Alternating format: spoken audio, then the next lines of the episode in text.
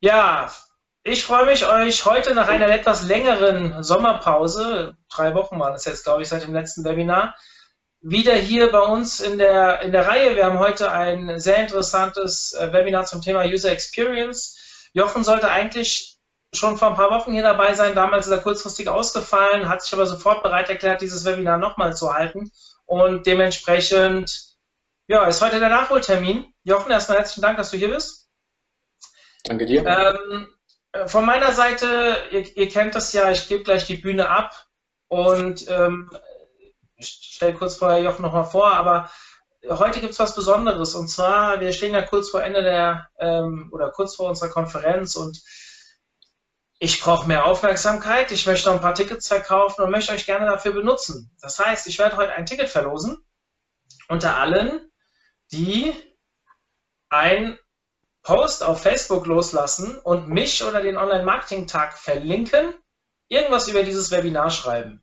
Screenshot, wie geil wir sind, keine Ahnung, sucht euch was aus, ist mir egal, aber ihr müsst mich oder den OMT verlinken, weil sonst bekomme ich das nicht mit und ich werde, nachdem Jochen sein Webinar zu Ende gemacht hat, werde ich dann den Gewinner auch schon bekannt geben am Ende. Also heute am Ende hauen wir ein Ticket raus, ist nicht so viel Arbeit, wir würden uns sehr freuen, nochmal ein wenig Aufmerksamkeit für den OMT zu bekommen.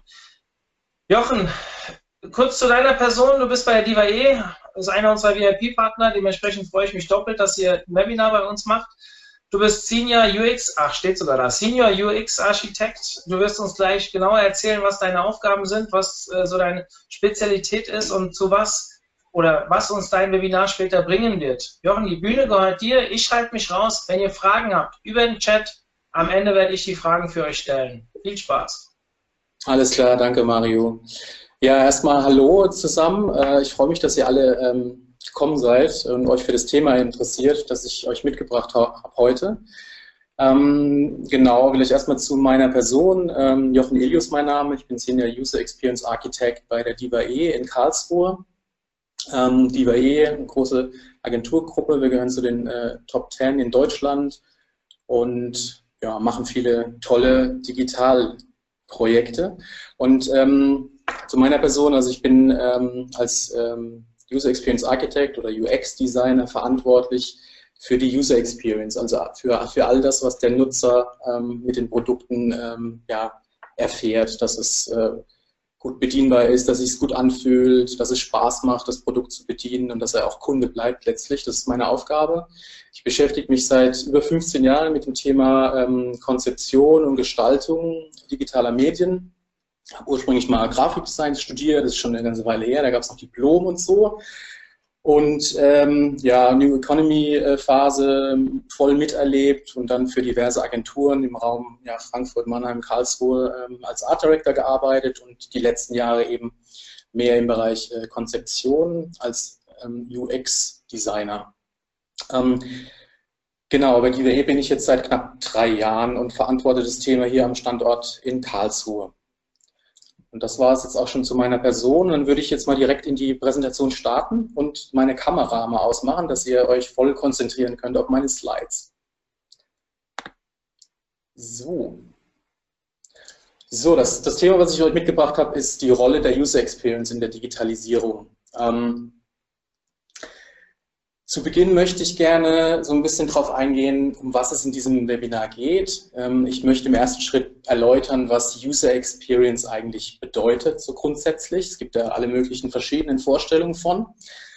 Ähm, dann möchte ich aufzeigen, dass eben die User Experience eine ganz zentrale Rolle in der Digitalisierung einnimmt, äh, einnimmt mit der wir uns ja jetzt alle beschäftigen und die immer auch immer wichtiger wird aktuell. Und ich möchte gerne so ein paar kleine Tipps geben für die ersten Schritte, wenn man mehr in Richtung User Experience machen will im eigenen Unternehmen, was man da beachten sollte und was so die ersten Schritte sein könnten. Worum es in diesem Webinar nicht geht, und ich weiß, das ist ähm, der Online-Marketing-Tag und ihr beschäftigt euch viel auch mit ähm, mit SEO-Themen zum Beispiel auch.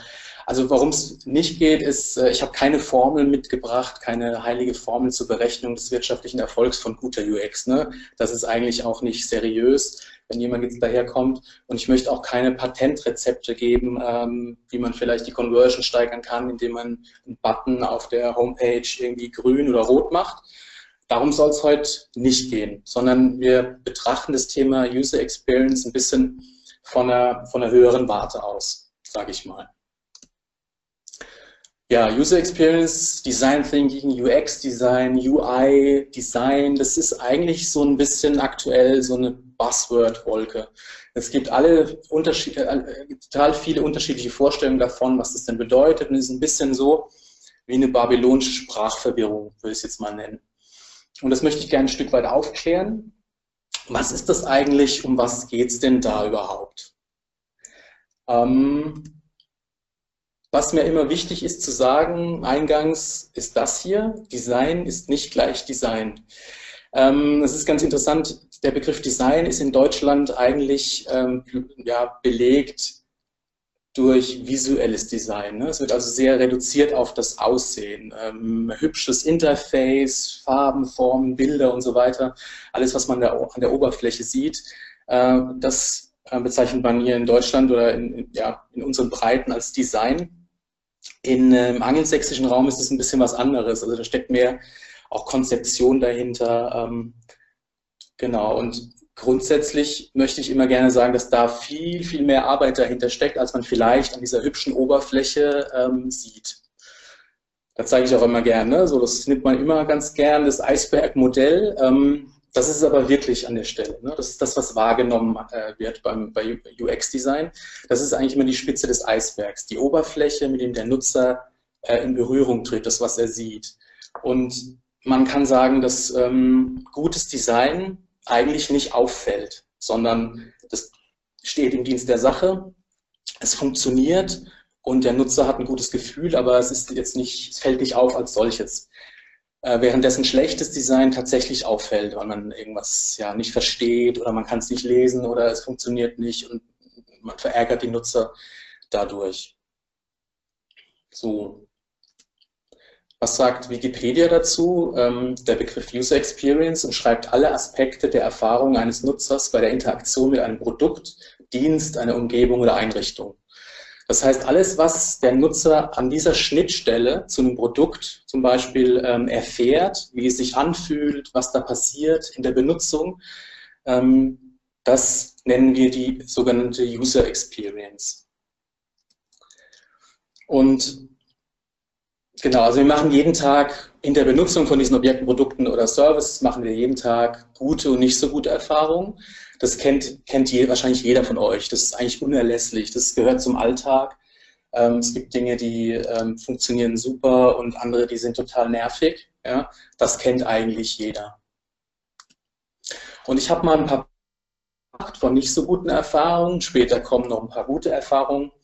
Ähm, die sind so ein bisschen aus dem täglichen Leben, äh, sind vielleicht jetzt mal nicht offensichtlich ähm, als Beispiel, aber haben trotzdem sehr viel mit User Experience zu tun. Ja, das erste Beispiel, was ich euch mitgebracht habe, sind harte Plastikverpackungen. Ja, stellt euch vor, ähm, ich gehe in den Baumarkt, ähm, wollte schon kürzlich eine, ähm, eine, Taschenlampe kaufen, laufe an dem Regal vorbei und denke, ja, ihr nehmt es jetzt mit, die sieht gut aus, der Preis stimmt und die Qualität auch. Gehe an die Kasse, kaufe das Ding, fahre nach Hause und dann will ich diese verdammte harte Plastikverpackung öffnen und kriege das Ding nicht auf. Ja. Reiß mir vielleicht noch den Fingernagel da, dabei ab, äh, nehme dann eine Schere, die geht auch noch kaputt. Und dann hole ich im Keller den Werkzeugkiste und, und hole den Cutter raus und säbel mir die Fingerkuppe ab, blute wie verrückt. Und das ist alles nicht wirklich so toll. Was ich damit sagen will, ist, obwohl ich von dem Produkt überzeugt bin und ich habe mich dafür entschieden, Geld dafür auszugeben und bin eigentlich auch ähm, von der Qualität überzeugt, beginnt die User Experience schon beim Einkauf, beim Öffnen des Produkts. Ja. Also ich habe, das ist von Anfang an belastet mit einem schlechten Gefühl eigentlich. Ja. Ich habe jetzt ein Pflaster am Finger und das ist eigentlich auch nicht so, so geil an der Stelle. Das nächste Beispiel, was ich euch mitgebracht habe, sind automatische Türen, die sich nicht automatisch öffnen. Ja, kennt vielleicht auch jeder.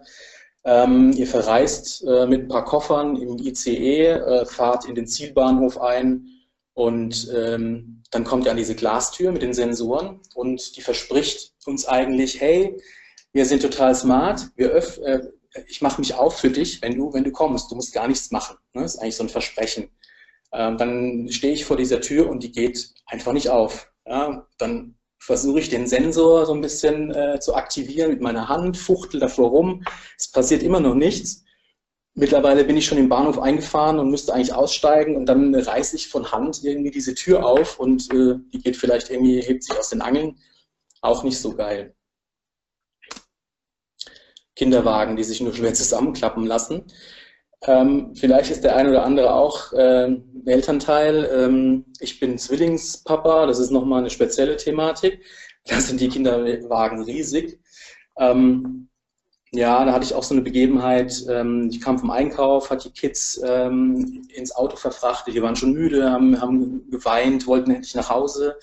Ich habe den Einkauf eingeladen, es fing an zu regnen, Wolkenbruch, äh, Gewitter und ich habe äh, verdammt nochmal diesen verfluchten Kinderwagen nicht zusammenklappen können, weil da sich irgendwas verhakt hat. Ne? Auch nicht so eine tolle Erfahrung und ich habe an der Ste Stelle ähm, den Hersteller der, des Kinderwagens verflucht. So. Auch nicht so toll. Ein Beispiel, das wahrscheinlich jeder kennt äh, aus dem äh, Online-Business, sind Online-Shops mit zu komplizierten Checkout. Zum Glück hat sich in den letzten ähm, Jahren da einiges getan. Aber es stoßt immer, immer noch auf Beispiele, ähm, die es mir ein, als Nutzer einfach äh, schwer machen, scheinbar, oder es mir schwer, schwer machen wollen, äh, mein Geld loszuwerden. Ich habe ein Produkt äh, lange recherchiert, habe mich entschieden, das zu kaufen, stecke es in den Warenkorb, ähm, gehe dann zur Kasse, in den Checkout und dann sehe ich mich äh, konfrontiert mit einem ja, zehnstufigen äh, Checkout-Prozess. Äh, ich muss ellenlang alle möglichen Felder ausfüllen, obwohl die vielleicht eigentlich keine Pflichtfelder sein müssten und so. Das mache ich dann zähneknirschend, äh, dann bekomme ich eine Fehlermeldung, ich gehe wieder zurück, der äh, Checkout-Prozess bricht ab und ich fliege da vielleicht raus und meine, ähm, meine Dinge sind wieder aus dem Warenkorb äh, verschwunden und so. Also sehr, sehr frustrierend. Wie gesagt, gibt es immer weniger, gibt es aber trotzdem äh, im, ab und zu schon noch. Ähm, und im Grunde ist es eine absurde Situation. Ähm, die wollen mir was verkaufen. Ich habe mich entschieden für das Produkt und will eigentlich nur noch mein Geld loswerden. Jetzt nehmt doch endlich mein Geld. Warum, ähm, ja, warum baut ihr ständig Hürden auf, über die ich drüber springen muss? Und dann habe ich noch mal ein, mein Lieblingsbeispiel ist das, noch mal ein weiteres Beispiel mitgebracht. Das ist eine Anti-Drogen-Kampagne an der US High School. Was haben die gemacht? Die haben zigtausende Bleistifte äh, produziert mit einem coolen Motto an die Kids. Das sah eben so aus, ja. Hey Kids, you're too cool to do drugs. Ähm, haben die Kids auch gerne angenommen. Nach einer Zeit der Benutzung wird es natürlich alles ein bisschen schwieriger und die Botschaft äh, dreht sich eben Stück für Stück in die andere Richtung. So, und am Ende ist sie quasi auf den Kopf gestellt. Ähm, ich glaube, das war auch nicht im, Sinn, äh, im Sinne des Erfinders, was, was da passiert ist. Gut, ähm, soweit die Beispiele. Ähm, was wichtig ist zu wissen, ist, dass all das, ähm, was an dieser Schnittstelle stattfindet, was nicht gut funktioniert, was keine gute User Experience hat, das hinterlässt einen negativen Eindruck bei den Menschen, ne, bei den Nutzern. Das, das, wisst ihr aus eigener Erfahrung. Das ist alles nicht so toll. Also, da ärgert man sich oder ist frustriert oder zornig an der Stelle. Es gibt ja auch diese, diese schönen Videos von, von Leuten, die im Büro ähm, irgendwann vor lauter Verzweiflung ihren Monitor aus dem Fenster werfen. Ja. Also das hat eng damit zu tun. Und was man wissen muss, ähm, dass diese negativen Erfahrungen, die negativen Eindrücke, alles, was da nicht so toll läuft, das strahlt natürlich auf den Absender ab. Ja, ich habe vorhin das Beispiel gebracht mit dem Kinderwagen, den ich verflucht habe. Ähm, ich werde das auf keinen Fall weiterempfehlen, ja, also diese Marke, oder ich werde mir das auf keinen Fall kaufen, sondern ich werde dann wahrscheinlich eher zum Konkurrenten gehen und mir ein anderes Produkt äh, holen. Das heißt, es strahlt eben dann letztlich auf die Marke ab beschädigt eigentlich auch äh, das Ansehen und letztlich auch den wirtschaftlichen Erfolg oder zumindest ist das möglich an der Stelle. Und was man wissen muss aus der Neurowissenschaft ist eben, ähm, dass schlechte Erfahrungen einfach länger im Gedächtnis bleiben als gute Erfahrungen. Ähm, das ist wahrscheinlich, ähm, ja, aus der Evolution kommt es wahrscheinlich, ne, dass wir äh, dass ich als Jäger weiß, dass das letzte Mal bei der Jagd mir irgendwie der Säbelzahntiger äh, einen Fuß abgebissen hat. Das muss ich mir einfach merken, weil es dann letztlich auch ein Schutz für mich ist, äh, das nächste Mal was anders zu machen, ähm, daraus zu lernen. Das bleibt länger im Gedächtnis haften. So, jetzt wird's grün. Die Dame ist fröhlich, happy und glücklich. Wie kann gute User Experience eigentlich aussehen? Und die Beispiele, die ich euch jetzt mal mitbringe, äh, die sind so aus meiner persönlichen äh, Perspektive ähm, gute Beispiele. Es ist immer so ein Stück weit auch ähm, abhängig von der jeweiligen Erfahrung des Nutzers. Kennt er das Produkt schon länger? Äh, was sind so seine persönlichen Einstellungen und so weiter? Also man kann da wahrscheinlich über die Beispiele, die ich jetzt bringe, ähm, auch streiten, ob die so gut sind oder nicht. Aber nichtsdestotrotz möchte ich die euch gerne mal zeigen. Das ist aus meiner Sicht gute User Experience. Google. Ähm, ich müsste jetzt mal, ja, sage ich eigentlich jedes Mal, ich müsste vielleicht nochmal so einen Screenshot äh, dieser, dieser Google-Startseite aus, aus den 90ern oder Anfang der 2000er mal dagegen stellen. Ähm, und da hat sich eigentlich nichts wesentlich, äh, Wesentliches getan. Ähm, ich habe immer noch diesen zentralen Suchschlitz, in den werfe ich was ein, mein Suchbegriff, drücke auf den Knopf oder äh, auf die Return-Taste oder mittlerweile kann ich auch Spracheingaben machen, aber es hat sich eigentlich von dem Versprechen, was Google mir als, äh, als Suchmaschine gibt, seither äh, nichts geändert. Ähm, und ich bekomme wirklich gute ähm, Suchbegriffe als Ergebnis. Ja, ich werfe da was ein. Es ist total reduziert auf, diese eine, auf dieses eine Interface und ich bekomme gute ähm, Ergebnisse. Klar, irgendwie äh, Google ist mittlerweile ist ja Benchmark, was, ähm, was Search angeht und ähm, mittlerweile, ich weiß nicht, ob zweit oder dritt oder äh, wertvollstes Unternehmen der Welt, ein Riesenkonzern geworden. Ähm, ja, ist auch mittlerweile Alphabet machen in Robotics und haben ein Android-Betriebssystem und, und, und. Aber eigentlich ist dieses Kernprodukt oder dieses Kernversprechen ist immer noch da und hat sich nicht geändert über die ganzen Jahre. Genau, das äh, ist aus meiner Sicht auch gute User Experience. ähm, es ist ein uriges Gefühl. Ähm, ich habe, wenn ich das die Flasche öffnen will, funkt das so richtig. Ne? Ähm, ich kann im Sommer das, das Bier darin äh, kühl und frisch halten, ähm, kann zumachen, äh, das Gas, die Kohlensäure geht nicht heraus. Und ich habe auch keine Kronkorken, keine Abfälle, die irgendwo äh, rumliegen, ich aufsammeln muss es ist einfach ein uriges Gefühl. Ja, denken vielleicht ähm, einige Frauen anders darüber, weil manchmal diese Flasche auch schwer zu öffnen ist, aber das ist ein anderes Thema. Ähm, genau, was ich euch noch mitgebracht habe, ist das hier. Das stammt, soweit ich weiß, von einem BMW-Armaturenbrett. Das ist der Start-Stopp-Knopf, ähm, um, um den Motor zu starten. Ähm, ich weiß nicht, wie es bei euch ist, aber ich habe noch ein relativ altes Auto, äh, da gibt es das noch nicht. Ja? Ich habe immer noch so eine Keycard oder äh, zumindest einen Schlüssel mit Fernbedienung. Wenn da die Batterie leer ist, dann muss ich den Schlüssel noch in, äh, ins Schloss der Tür stecken, aufschließen, mit dem Schlüssel am Armaturenbrett das Zündschloss finden. Ja? Das muss man sich mal auf der Zunge zergehen lassen, äh, die einzelnen Schritte. Verkratzt da womöglich das Armaturenbrett. Ähm, dann will ich die Maschine starten. Was muss ich machen? Ich muss den Schlüssel umdrehen, um die Maschine anzumachen. Es ist eigentlich, wenn man sich das so mal vor Augen führt, ein relativ absurder Vorgang. Und was passiert jetzt hier? Ähm, mittlerweile erkennt das Auto, dass ich der Besitzer bin, äh, mich nähere und es ist schon mal gar nicht mehr verriegelt. Ich kann die Tür öffnen, mich reinsetzen und kann auf den Startknopf drücken, um die Maschine anzumachen und auf Stopp, um sie wieder auszuschalten. Ähm, eigentlich ein relativ einfaches Prinzip von ähm, Maschinen. Start, Stopp. Ähm, aus meiner Sicht auch ein gutes Beispiel für gute User Experience. Dann habe ich ähm, mal exemplarisch ein Bild von einem iPad gebracht. Ähm, das steht natürlich für Apple und das ganze Apple-Universum. Ähm, man kann da unterschiedlicher Meinung sein und es ist äh, immer so eine, ja, ähm, fast schon so eine Weltanschauung, ob man jetzt Apple-Liebhaber oder Hasser ist, ja? ob man Android-Smartphone äh, besitzt oder ein iOS-Gerät. Ähm, und ich muss auch sagen, Apple hat in den letzten Jahren deutlich nachgelassen, was das Thema Bedienbarkeit und UX angeht. Aber der Begriff User Experience ist ganz, ganz eng mit dem Unternehmen Apple verbunden.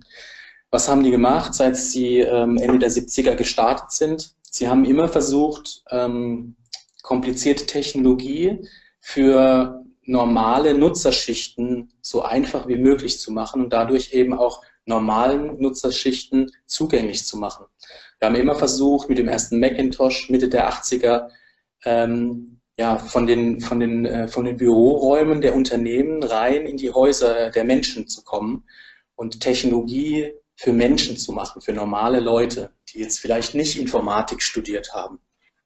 Ähm, und das ist ein Prinzip, das ist sehr, sehr tief oder eigentlich könnte man sagen in der DNA des Unternehmens verankert. Also wirklich zu schauen, Technologie menschlich zu machen, dass es Spaß macht und auch verstanden wird.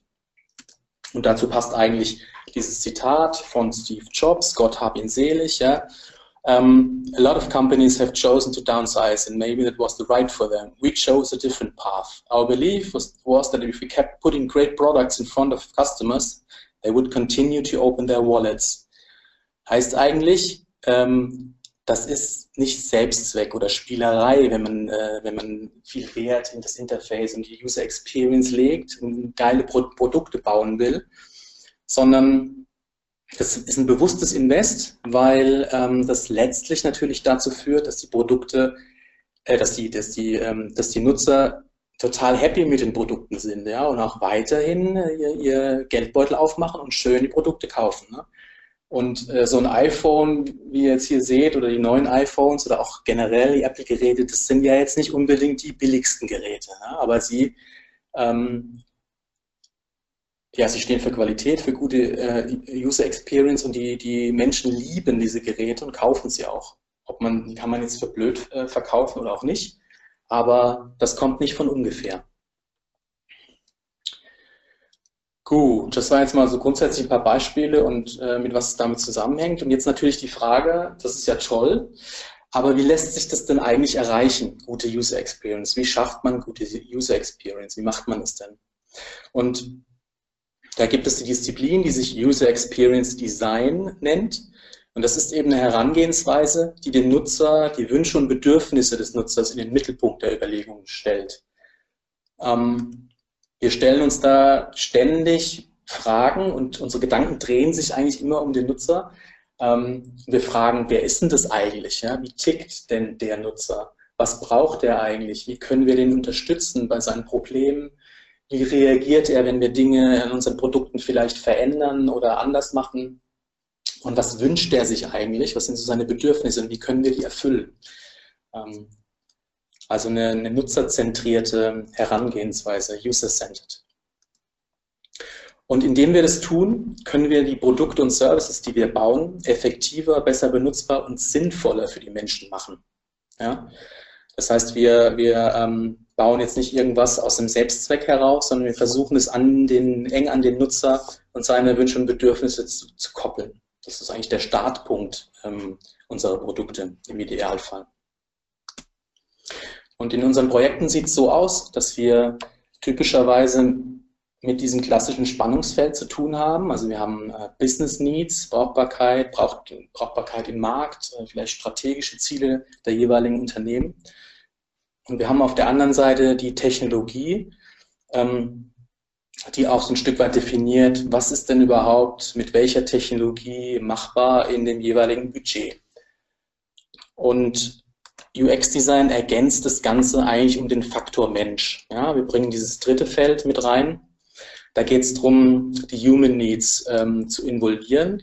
Und aus unserer Sicht ähm, funktioniert ein Projekt oder ein Produkt eigentlich nur gut an dieser Schnittstelle ja, von diesen drei Feldern. Ähm, wenn das zusammenkommt, dann wird es wirklich ein, ein gutes Produkt und ein gutes Projekt auch für uns. Okay. Und jetzt habe ich so grundsätzlich mal ähm, erzählt, um was es bei äh, UX-Design geht, was das so ist. Und jetzt würde ich gerne ähm, ja, dazu kommen, zu erklären, was das denn eigentlich mit der Digitalisierung zu tun hat. Ne? Also die Rolle der User Experience in der Digitalisierung ist ja mein Thema für heute. Und das fragt ihr euch vielleicht, ne? was hat es eigentlich damit zu tun? Und ich denke, es hat sehr viel damit zu tun ähm, mit der Digitalisierung. Und das ist eben ein Thema, was erstmal so, zumindest ist es in Deutschland so, so nicht gesehen wird, auch in den, in den äh, jeweiligen Unternehmen. Ähm, auch da ist wieder der angelsächsische Raum viel weiter.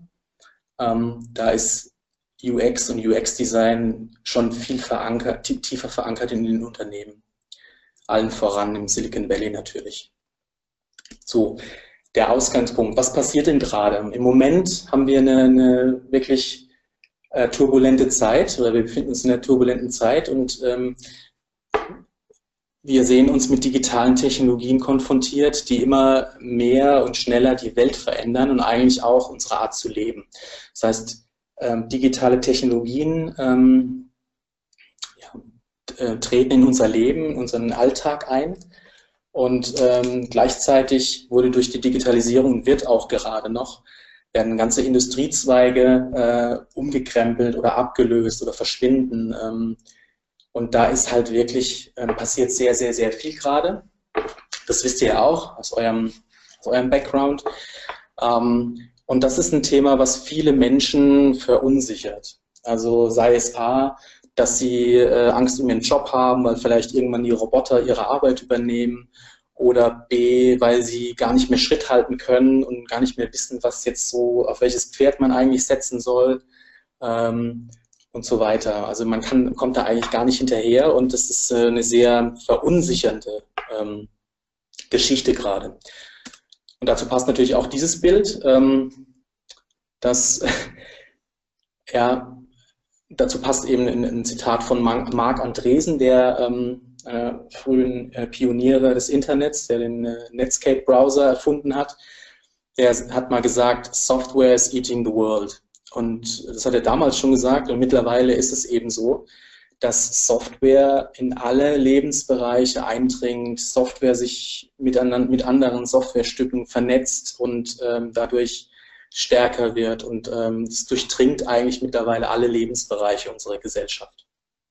Und das kann man jetzt schlimm finden oder auch nicht.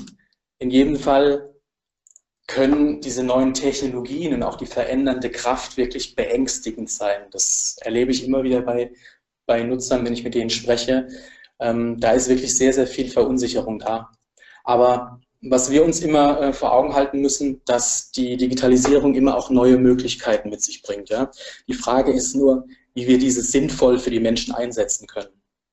Ähm, und ich denke auch, dass sie sehr, sehr viele Vorteile und Möglichkeiten mit sich bringt und auch noch bringen wird. Um, hier, the next big thing. Also ähm, ja, die, die Koryphäen, die sind ja immer so auf der Suche nach äh, den Trendsettern und ähm, nach den Game Changern und wer ist denn eigentlich das nächste große Ding, the next big thing, was irgendwie alles verändern wird. Ähm, aus meiner Sicht war das letzte Big Thing ähm, das iPhone und das Smartphone, wie wir es heute kennen. Ähm, das ist mittlerweile auch normal. Jeder hat so ein Ding in der Hosentasche, aber es hat halt damals alles auf den Kopf gestellt, in relativ kurzer Zeit. Und es hat, dazu kommen wir später auch noch näher, ähm, eigentlich dazu geführt, dass Technologie sehr, sehr nah an die Menschen herangerückt ist. Das ist nicht mehr irgendwie ein Stück Technologie, was man irgendwo in einem Büro äh, schwerfällig den Rechner hochfahren muss, ja, und den den Knopf drückt und so weiter, sondern es ist sehr niedrigschwellig mit einer tollen User Experience und wir tragen diese Stücke Technologie den ganzen Tag mit uns herum.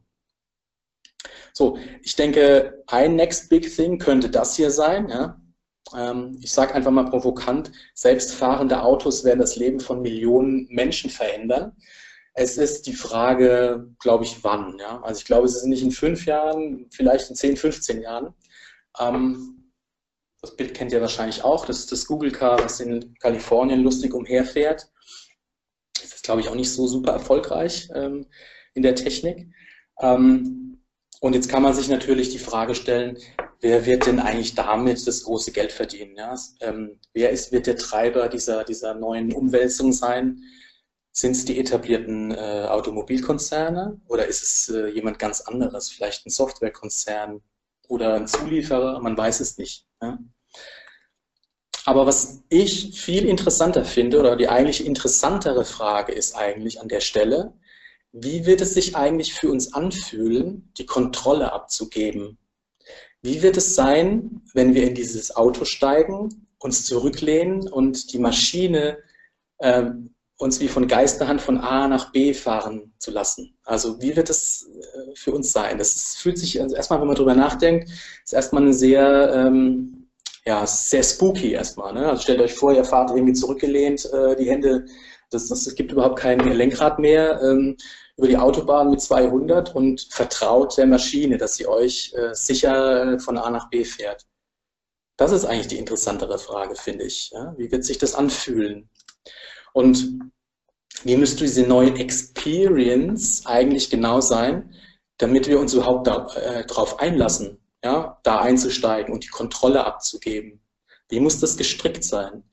Ähm, fühlt sich das noch wie ein Auto an oder ist es äh, irgendwie ein anderer Lebensraum und es ist gar nicht mehr, wie wir es heute vielleicht noch kennen? Ähm, und in dem Zusammenhang ist auch die Frage interessant, durch diesen Paradigmenwechsel oder diese, den Perspektivenwechsel ähm, die Frage, welche neuen Möglichkeiten für Produkte und Services rund um dieses Thema äh, tun sich damit auf.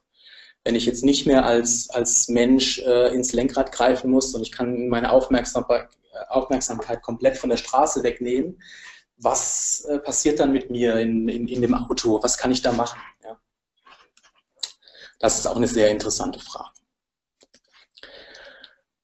wird es so aussehen, das ist äh, ein Beispiel ähm, von BMW, das ist ein Forschungsprojekt, ein selbstfahrendes Auto, ich weiß nicht, ein Fünfer oder ein Siebener. Ähm, da ist die Experience noch gar nicht so unterschiedlich, wie sie heute ist. Ne? Also der, der Mensch sitzt ganz normal im Fahrersitz, äh, die Aufmerksamkeit ist auf die Straße gerichtet ähm, und er sitzt quasi äh, so da, dass er jederzeit sofort eingreifen kann ins Lenkrad, wenn die Maschine irgendwie einen Fehler macht.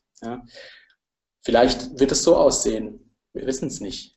Ähm, oder ist es vielleicht eher dieses Szenario, dass wir ähm, wie in so einer Art äh, Stretch-Limo ähm, einen digitalen Chauffeur haben, der uns durch Deutschland fährt oder durch die Welt und äh, wir den Raum ähnlich wie in einem Zug an so einem Tisch ähm, als Arbeitsplatz nutzen können. Ähm, komplett vernetzt mit anderen äh, Autos oder anderen Büros, äh, wo wir Videochats machen können, wo wir auf unsere Daten zugreifen können ähm, ja, und uns treffen können. Vielleicht gibt es auch äh, oder äh, tritt, ähm, treten stationäre Büros äh, vielleicht in den Hintergrund und ähm, wir werden unsere Büros nur noch in, in fahrenden Vehikeln haben. Ja? Weiß ich nicht. Nochmal eine andere Experience. Und wenn wir jetzt in den privaten Bereich schauen, sieht es vielleicht so aus. Ähm, ich habe komplett die Kontrolle abgegeben. Das Auto fährt mich selbstständig durch die Lande und ich befinde mich in einem, ja, es ist eigentlich so ein, so ein Lounge-Feeling. Und da steht natürlich der Lebensraum äh, Auto äh, im Vordergrund. Ne? Ich habe vielleicht eine angenehme Beleuchtung. Ich sitze sehr bequem mit Massagefunktion, kann die Füße hochlegen, ähm, kann Film schauen, spielen, auf meine Daten zugreifen, schlafen. Vielleicht habe ich sogar auch äh, einen Getränkeautomat im Auto oder eine Kaffeemaschine. Ähm, genau, also diese, diese Experience ist eine völlig andere, äh, wenn ich mich auf die Technik verlassen kann. Und was wichtig ist zu wissen, äh, ist eigentlich die Tatsache, dass je selbstverständlicher Technologie für uns wird, ja, also je normaler Technologie für uns wird, je einfacher und wir uns nicht drüber nach, äh, äh Gedanken machen müssen, ob das denn sicher ist oder auch funktioniert oder kompliziert ist, desto eher erfolgt die Differenzierung der Produkte durch das bessere Nutzungserlebnis. Ja?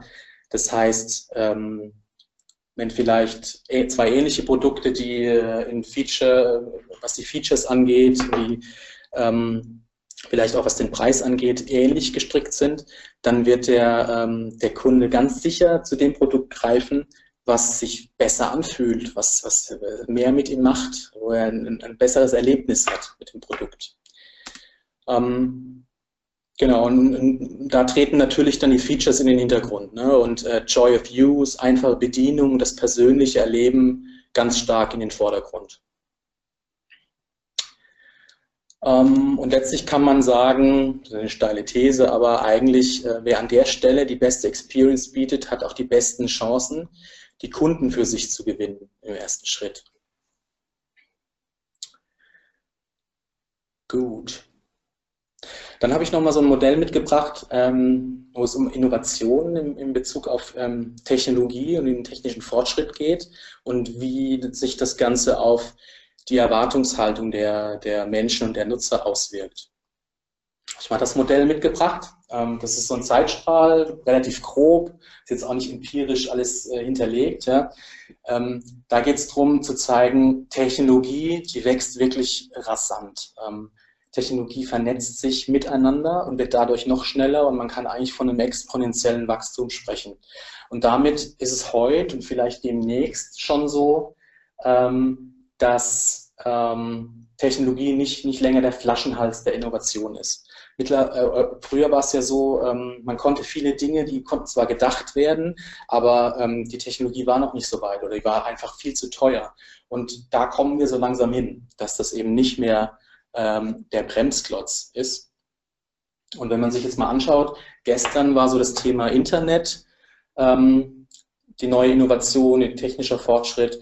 Heute, es ist eigentlich auch schon so ein bisschen vergangen, Mobile, ähm, demnächst äh, SMAC, oder sind wir auch schon, ne? Social, ähm, ja, Mobile, Analytics und alles schlau miteinander vernetzt ähm, durch künstliche Intelligenz. Da sind wir gerade so mittendrin in dieser in dieser Phase.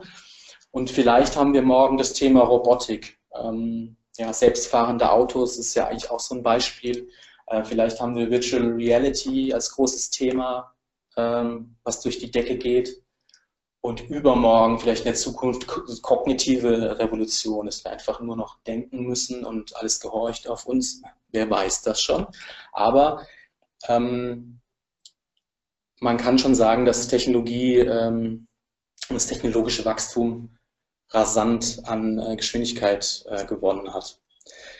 Die zweite Kurve, die grüne Kurve, ähm, das ist die Kurve der Erwartungshaltung der Kunden. Ähm, das habe ich eigentlich vorhin gesagt. Ne? Also Techno Technologie wird eigentlich normal, man gewöhnt sich dran, man hat Vertrauen in die Technologie und damit steigt auch die Erwartungshaltung der Konsumenten. Das heißt, ähm, wenn ich einmal ja, wahrscheinlich mit einem selbstfahrenden Auto, so wie in dem Bild vorher, äh, durch die Lande fahren kann, total entspannt und kann äh, chillen und Filme schauen, dann will ich da nicht mehr zurück. Ja? Da will ich nicht mehr ähm, mühselig ähm, selbst das Auto äh, durch den Verkehr steuern. Ähm, das heißt, wenn man einmal quasi sozusagen die Büchse der Pandora geöffnet hat, ähm, ja, geht es in die Erwartungshaltung der Kunden, äh, der Konsumenten äh, ein und die erwarten das schlicht dann. Das, das geht eben einher mit, dem, mit den technologischen Möglichkeiten. Und die dritte Kurve, die ich mal hier eingezeichnet habe, das äh, ist die Innovation in Unternehmen. Ja, also viele Unternehmen schaffen das gar nicht mehr, ähm, mit all diesen technologischen Möglichkeiten und dem Fortschritt äh, da Schritt zu halten, zu verstehen, was ist denn jetzt eigentlich das Pferd, auf das ich setzen soll? Ähm, ja, in welchem Bereich soll ich mich engagieren? Ähm, ja, wie, wie, kann ich da Schritt halten? Das ist, wird halt immer, immer schwieriger. Und eigentlich kann man sagen, dass zwischen dieser Kurve, der roten Kurve und der blauen Kurve ähm, eine immer größere Lücke aufgeht. Ähm, und da klafft eben eine Lücke und an der Stelle, in diesem Bereich, liegen die Chancen für die digitale Transformation. Also quasi ähm, die technologischen Möglichkeiten so zu nutzen, dass sie mindestens die Erwartungshaltung der Kunden erfüllen und idealerweise äh, die Erwartungshaltung übertreffen. Was ist eigentlich, da liegen die Chancen in der ähm, digitalen Transformation, in der Digitalisierung. Und als Beispiel habe ich das mal mitgebracht. Ich habe es vorhin schon anklingen lassen, weil es ist auch ein Beispiel, was ähm, jedem recht nahe ist und eigentlich ganz gut verstanden wird, wie ich finde, ist das Thema ähm, Mobilfunk. Ähm, was ist da passiert über die letzten Jahre? Äh, wenn wir uns jetzt mal ähm, das Plakat hier anschauen, das ist von, äh, von Nokia. Das sind eben sämtliche Produkte, das ist so eine, so eine Timeline der, der, ähm, der Produkte von 82 bis ja, 2007 eigentlich fast. Mm, da kann man sehen, was da alles passiert ist, welche Geräte an den Markt gekommen sind, von den total schweren Knochen äh, Anfang der 80er bis hin zu den Smartphones, Symbian-Smartphones ähm, in den 2000ern. Ähm, und was man auch ganz schön sehen kann, dass es wirklich eine riesige Bandbreite von äh, unterschiedlichen Farben, Formen, Geräten gibt, mit Antenne, ohne Antenne, Aufklapp-Handys, ähm, mit so Silberanleihen, mit unterschiedlichen Farben, poppigen Farben, äh, mit Geräten, wo man die Covers ändern konnte und kann irgendwas anderes dran klicken, ähm, bis hin zu so sehr komplizierten ähm, Geräten, die eine, eine, komplette Tastatur als, als physische Tasten abbilden. Ähm, aber im Grunde kann man sagen, oder man muss eigentlich sagen, äh, Nokia hat ähm, ja, hat das sehr gut gemacht, hat den, den Markt lange Zeit beherrscht und äh, kennt ja wahrscheinlich das Thema und ähm, wirklich sehr gute Qualität auch geliefert. Aber im Grunde ist das Produkt im Wesen, im Kern eigentlich immer gleich geblieben. Also es, man hat diese Tasten, da drückt man drauf und dann kann man äh, anrufen oder ein paar mehr Dinge machen. Man kann, konnte am Ende auch surfen, aber das war nicht so eine richtig coole äh, Erfahrung. Ähm, genau, was ist dann passiert? Ähm, wisst wahrscheinlich, worauf ich hinaus will. Das ist passiert. Ähm, 2007 ist Apple äh, mit dem iPhone rausgekommen und das war eigentlich das Ende von Nokia, wie wir es bis dahin kannten. Und das ging rasant schnell. Ähm, äh, ja, das Produkt wurde am Anfang, ich glaube, auch von dem Nokia CEO äh, ein bisschen belächelt. Ne? Ähm, und er wurde relativ schnell eines Besseren belehrt. Ähm, und das iPhone hat das quasi auf den Kopf gestellt. Dieses Prinzip äh, mit einem Telefon, mit einem Gerät, das ist eigentlich eine neue Kategorie von Gerät, ähm, mit einer ganz neuen Experience daherzukommen. Also man kann also sagen, dass der, das iPhone von Anfang an eigentlich ein Game Changer war schon. Und das iPhone hatte äh, diese neu, neuartige Experience eigentlich eingebaut schon. Ähm, Genau, das ist eigentlich wie so ein, fühlt es sich an zu der Zeit wie so ein magisches Erweckungserlebnis, ja. Äh, weg von diesen harten Plastik-Klick-Tasten hin zu einem Touch-Device, also eine sehr, persönliche Eingabemethode, ähm, Multitouch, äh, ein sehr farbiges, freundliches Interface, ähm, sehr spielerische Elemente auch. Also es hat wirklich äh, Spaß gemacht, mit diesem Produkt zu interagieren. Die Jüngeren, die jetzt zuhören, vielleicht äh, die können es wahrscheinlich auch vielleicht nicht so richtig nachvollziehen, weil mittlerweile alle Smartphones äh, das bieten. Und äh, wenn man jetzt dieses Bild von dem alten iPhone sieht, wahrscheinlich so ein bisschen ähm, lächerlich wirkt. Aber es war tatsächlich ein Gamechanger der Branche. Man hat eigentlich den Blackberries und Nokias ähm, und eigentlich auch Microsoft äh, Telefonen äh, den Garaus gemacht. Das nochmal so im Überblick ähm, von dem alten Knochen. Ja. Äh, Telefonknochen, Mobilfunkknochen ähm, bis hin zu äh, den Smartphones. Und man kann eigentlich sehr schön sehen, am Anfang ging, ging es mehr so in Richtung Form, Farbgebung, ähm, eigentlich die Hardware stand da so im Vordergrund. Und ab dem iPhone spielt die Hardware gar nicht mehr so eine bedeutende Rolle. Also wenn man sich diese Telefone, diese fünf da unten anschaut, ich glaube, da ist, sind zwei oder drei äh, iPhones und zwei Samsung-Geräte dabei. Also die sehen eigentlich auf den ersten Blick von ihrer Hardware, sind die relativ nah beieinander. Und die Experience, die findet in dieser Box statt, ne, in der Software. Und, und, da tut sich in jedem, in jedem Smartphone eine eigene Welt auf, ein eigenes Universum, das sehr persönlich von den Nutzern gestaltet wird, äh, mit Hintergrundbildern, mit Tönen, mit, äh, mit Apps, die installiert werden. Ähm, eine sehr persönliche Sache. Und ich finde, dass dieses Bild es eigentlich ganz gut auf den Punkt bringt. Ne? Wir haben dieses, dieses Produkt in der Hand, das ist sehr persönlich, das fühlt sich gut an und ähm, wir tragen das immer bei uns, ja? in der Hosentasche, in den, in den Taschen. Wir berühren es äh, tausendfach am Tag, wir streichen darüber, ja? wir machen fast alles damit. Wir schauen mehrere hundert Male am Tag auf dieses Display und dieses Gerät ähm, hat es eigentlich geschafft, habe ich vorhin schon gesagt, ne, Technologie sehr nah an den Menschen ranzubringen. So. Und das Smartphone ist ja mittlerweile eigentlich so ein zentraler Lifestyle-Hub, könnte man sagen, für die meisten Menschen. Und das ist zwischen Mensch und Smartphone fast schon so eine intime Beziehung. Ja? ist wie so eine Verlängerung oder eine Erweiterung des, des, des Körpers, des menschlichen Körpers. Was man wissen muss in dem Zusammenhang ist, dass natürlich diese vier digitalen Champions, die jetzt hier mal, ähm, mal stehen, ne? Amazon, Facebook, Google und Apple, dass die eigentlich die Standards setzen in der User Experience, weil die natürlich eine riesen Macht haben mit ihren Ent, ähm, Entwickler, und mehreren tausenden Entwicklern und äh, UX-Designern ähm, kümmern sich nur um dieses Thema und pushen das in den Markt und sind natürlich sehr, sehr, sehr erfolgreich und die setzen damit die Standards und beeinflussen damit die Erwartungshaltung von Millionen, wenn nicht sogar von Milliarden von Menschen. Ja, was ich gesagt habe. Wenn ich irgendwie äh, mal so ein Android oder ein iOS-Gerät habe, was sich super cool anfühlt, dann gewöhne ich mich daran, dann erwarte ich das dann auch von anderen Produkten, von anderen Services, von anderen Diensten. Ja, und bin total irritiert, wenn sich das nicht so gut anfühlt oder im Vergleich dazu vielleicht äh, steinzeitlich wirkt.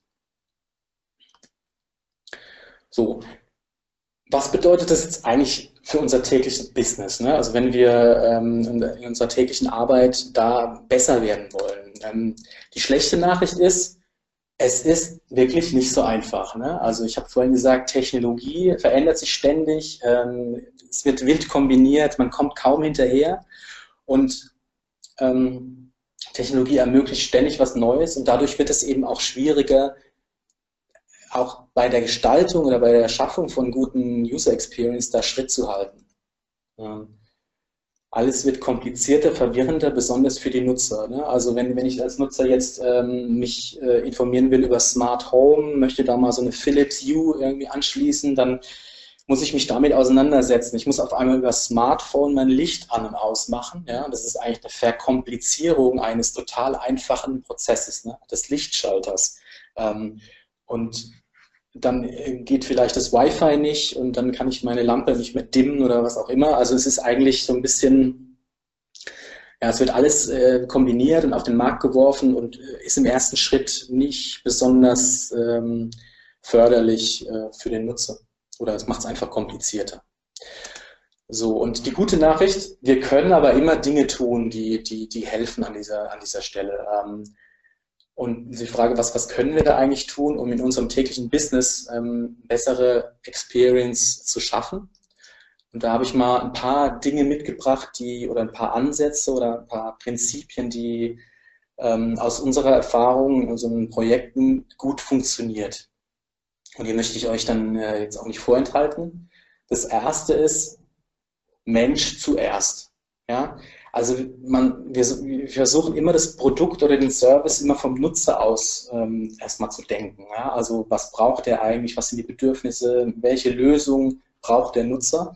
Und das, das Produkt darf nie so Selbstzweck sein, äh, weil es irgendwie eine, eine, ein cooles Feature hat oder irgendwie ein tolles Stück Technologie. Ähm, an der Stelle gilt eigentlich immer Mensch vor Produkt erstmal. Das zweite Prinzip ist, ähm, oder ja, was man wissen muss, ist, habe ich auch schon gesagt, Design bedeutet nicht nur hübsch machen. Ähm, beim Design von solchen Experience geht es äh, viel, um viel mehr als nur die reine Dekoration, die reine Oberfläche. Ähm, und Experience Design ist an vielen Stellen äh, der Treiber von Innovation und sollte eigentlich ähm, ja, essentieller Bestandteil der Strategie sein. Ähm, dritter Punkt, nicht für euch. Ja? Ihr seid nicht die Nutzer oder das ist vielleicht ein bisschen provokant, wahrscheinlich seid ihr schon die Nutzer auch von euren äh, Produkten, aber ihr baut es eigentlich für eure Zielgruppe, eure Produkte und gestaltet diese Experience. Und um die, um die wahren Bedürfnisse und Probleme eurer Zielgruppe zu finden, müsst ihr euch halt mit ihr auseinandersetzen. Ihr müsst Interviews führen, ihr müsst die Menschen beobachten, wie sie äh, mit euren Produkten umgehen mit ihnen sprechen, wo die Probleme liegen und da lernen. Da kann man sehr, sehr, sehr viel herausfinden und geht nicht von euch aus als Kunde, ähm, weil man da ein sehr beschränktes Sichtfeld hat auf die Thematik. Interdisziplinarität muss einfach sein, das ist ein Muss. Ähm, das Denken in fachlichen Silos, das erschwert Innovation enorm. Ja, also das ist eigentlich, gehört eigentlich der, sollte der Vergangenheit angehören, weil wir die Erfahrung gemacht haben, dass nur in der engen Zusammenarbeit der verschiedensten Disziplinen die besonderen Lösungen entstehen, weil einfach unterschiedliche Perspektiven auf das gleiche Problem zusammenkommen und es befruchtet sich gegenseitig. Ähm, und man ist eben nicht, hat nicht, nicht diese fachlichen Scheuklappen auf und äh, ja, schwimmt in der eigenen Suppe sozusagen. Weniger ist mehr. Ein wichtiges Prinzip, das habt ihr wahrscheinlich auch schon tausendmal gehört, aber ähm, ist auch eine, eine, wichtige Geschichte. Also ihr solltet in den Produktentscheidungen, wenn ihr mit ähm, eure Produkte oder Services entwerft, euch auf Vereinfachung fokussieren. Ähm, schaut euch an, was ist eigentlich das, das Wesen oder der Wesen, der, der, der Kern des, ähm, des Produkts und werft alles andere raus. Ja. Ähm, die technisierte Welt, die ist schon kompliziert genug ja, für die Menschen und ähm, macht sie nicht noch komplizierter. Ähm, der sechste Punkt, zusammen mit den Nutzern, äh, geht raus aus euren Elfenbeinturm und arbeitet mit den Nutzern zusammen. Ja? Also wir machen oft so Co-Creation-Workshops, äh, wo wir Nutzer reinholen und einfach gemeinsam Lösungen diskutieren, erarbeiten. Und da kommen auch immer sehr, sehr viele interessante Insights heraus und Dinge, in die wir in unserem äh, Fachidioten ähm, Elfenbeinturm, äh, auf die wir nie gekommen wären. Und so schafft ihr garantiert eigentlich bessere äh, Ergebnisse. Und der letzte Punkt, stellt UX-Designer ein. Ja? Oder alternativ findet Kollegen, die sich die Bedürfnisse der Nutzer auf die Fahnen schreiben, ähm, das toll finden, das Thema, und bildet sie aus. Ja? Es muss nicht immer der High-Professional äh, UX-Designer sein, der schon 20 Jahre Erfahrung hat, sondern auch kleine ähm, erste Schritte bringen da sehr viel. Genau, und zu guter Letzt möchte ich euch damit äh, viel Spaß und viel Erfolg wünschen und ja, für die Aufmerksamkeit danken. Und äh, jetzt haben wir die Möglichkeit, auf Fragen einzugehen. Ja, danke, ähm, Jochen. Sehr, sehr, sehr schöner, schön, schöner Überblick zu dem Thema. Ähm, es sind noch ein paar Sachen reingekommen. Nochmal der Appell an euch. Zwei Dinge, bevor wir mit der Fragerunde anfangen. Ich hatte am Anfang einen Gewinnspielaufruf. Ich, weiß nicht, war der Ton noch nicht an oder also da ist nichts passiert. Beim letzten Gewinnspiel, was ich gemacht habe, gab es 25 äh, Teilnehmer. Diesmal gar nichts. Also wer Bock hat auf ein ähm, Ticket am 1.9. zu unserer Konferenz äh, zu gewinnen, einfach einen Post über dieses Webinar loslassen, mich oder den OMT verlinken und in circa 10 Minuten würde ich das dann auch schon verlosen. Also da noch keiner mitgemacht hat, ähm, sind die Chancen relativ gut zu gewinnen. So, jetzt kommen wir zu den Fragen. Ähm, ich muss das mal so kurz ein bisschen für mich überfliegen. Ähm, ich bin erst etwas spät. Nee, das ist eine falsche Frage. Die habe ich schon beantwortet. So, das war nämlich relativ über, unübersichtlich. Da kamen viele Meldungen rein zum Thema, wir hatten kurze Tonprobleme. Aber das okay. hatte sich nach, nach 20 Sekunden wieder gelöst. Nur da haben relativ, das hat es mir hier ein bisschen unübersichtlich gemacht. Äh, erstmal eine Frage, die ein bisschen abseits vom Thema ist. Jemand fragt, so eine Frage hatten wir noch nie, Hast du eine Ahnung, was für eine Schrift deine Präsentation hat? ja, ich habe eine Ahnung davon. Würdest du sie auch, auch nennen? Weil jemand ja, interessiert sich dafür. Das ist die Vierer, das ist die äh, Firefox-Schrift. Die ist Open Source, die könnt ihr euch runterladen bei Firefox oder bei Mozilla. Gut. Also es hat nicht so viel mit dem Thema zu tun, aber äh, die, die, du warst übrigens auch nicht die einzige, äh, die einzige Person, es gab noch eine zweite, die danach gefragt hat. Das hatten wir noch nie, aber gut, jetzt kommen wir mal zum ähm, äh, zu, zu, den fachlicheren Fragen. All das macht doch, also ich, ich lese einfach vor, all das macht doch Industri Industri Industrial, Entschuldigung, oder Produktdesign schon immer. Wieso ist das plötzlich mit diesem Buzzword so präsent? Naja, ich habe ja versucht, ähm, diese, diese ähm, unheimliche Dynamik äh, mal aufzuzeigen. Ne? Also ähm, klar hat das äh, Produktdesign immer schon gemacht, es war immer schon ein Thema, also Lösungen für Menschen zu machen, aber das hat natürlich mit der Digitalisierung eine unheimliche äh, Dynamik bekommen und dadurch halt eine viel, viel größere Tragweite. Ähm, es ist mittlerweile so, dass diese, diese Thematik ja, also eigentlich unsere Gesellschaft bestimmt. Ne? Und es wird auch äh, auf absehbare Zeit ähm, ja, eigentlich äh, nicht abnehmen. Hm. Also ich finde das auch ein Thema, was bei uns sehr, sehr präsent ist. Ich glaube auch, die Verwechslung oder die Verwechslung, weiß ich nicht, ob man es nennen kann, also das Thema Conversion-Optimierung UX, du hast ja am Anfang angesprochen, was wir erwarten dürfen und was nicht.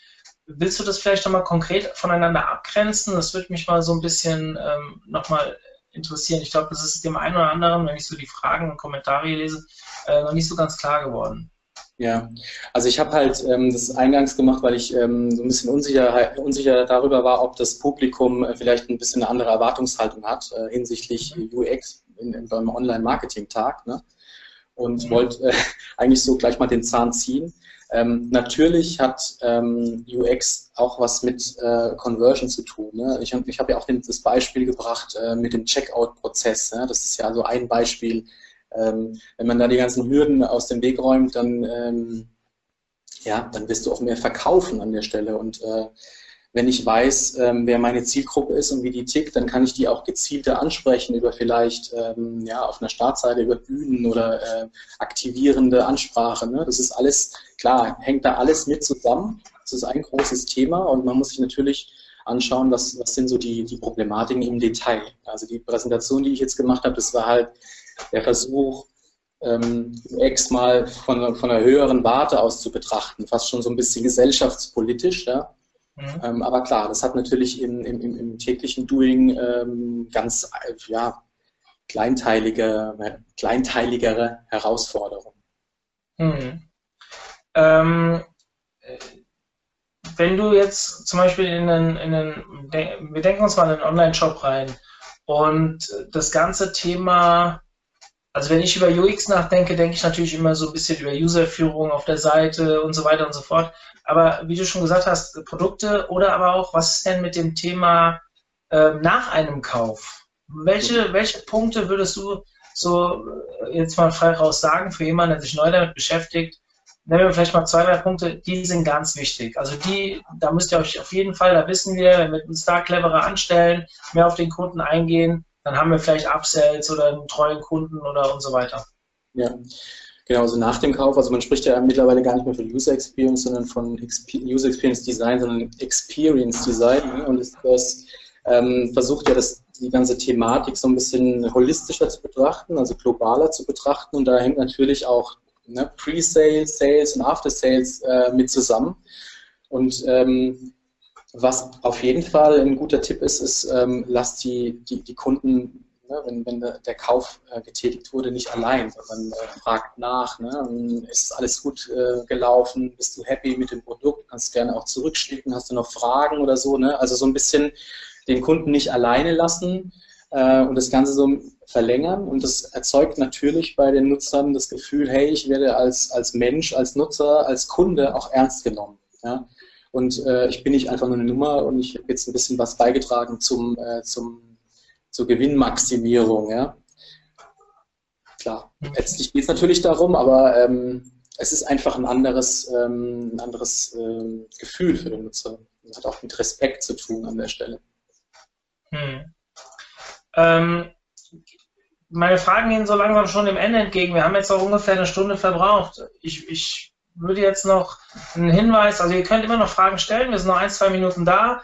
Ähm, ein Hinweis vielleicht noch. Wir haben ja noch zwei Webinare bis zu unserer Konferenz, also nächste Woche. Schaut mal, ich glaube Mittwoch und Donnerstag oder Donnerstag und Freitag. Ich glaube Mittwoch und Donnerstag sind die zwei nächsten, unter anderem eins mit dem André Morris. Den werden wahrscheinlich viele von euch kennen. Und ähm, wer auf der OM Live war, der hat diesen Vortrag schon gehört. Das möchte ich extra vorab sagen. Nicht, dass da jemand enttäuscht ist. Ähm, der wird relativ ähnlich sein. Der basiert quasi, also er meinte, es ist eine Art Zeitverwertung, aber er will marginal etwas ändern. Also wenn ihr wenn ihr ähm, nächste Woche dabei sein wollt und nicht bei der OM Live wart in Berlin, dann ist dieser Vortrag sehr zu empfehlen, weil ich habe ihn gehört und wollte ihn unbedingt bei uns in der Reihe haben. Dementsprechend äh, von meiner Seite ein absolutes äh, Hörmuss. Gut, es ist jetzt keine weitere Frage reingekommen. Ich habe jetzt noch offen die Verlosung. Ähm, es hat tatsächlich noch einer mitgemacht und der soll auch belohnt werden. Das ist der, warte, ich muss noch mal gucken, Joachim Bremse. Joachim, das würde ich mal sagen, mit ganz wenig Aufwand ähm, ein Konferenzticket gewonnen. Ich freue mich, dass äh, du Bock hast, vorbeizuschauen. Du kannst mich anschreiben über Facebook, du kriegst einen Gutscheincode. Ähm, und dann ja, freue ich mich, dich am 1.9. begrüßen zu dürfen. Jochen, dir vielen, vielen Dank für deine Zeit, für deine Vorarbeit und was du alles hier reingesteckt hast. Ich Gerne. fand das einen ganz tollen Vortrag und ja, ich würde mich freuen, wenn wir früher oder später uns nochmal hier begegnen. Gerne, warum nicht? Absolut. Ja. Danke dir. Danke euch allen eine schöne Restwoche. Wir sehen uns hoffentlich dann nächste Woche wieder zum ähm, nächsten äh, Webinar. Und wenn ihr zwischendrin irgendwelche Fragen habt, ihr wisst ja, wie ihr mich erreichen könnt. info at omt.de, mario at omt.de, landet beides bei mir. Schreibt mich an und ähm, ich versuche euch so schnell wie möglich zu antworten. In diesem Sinne, ja, eine schöne Restwoche, habe ich schon gesagt. Bis dann, ciao, ciao. Macht's gut, ciao.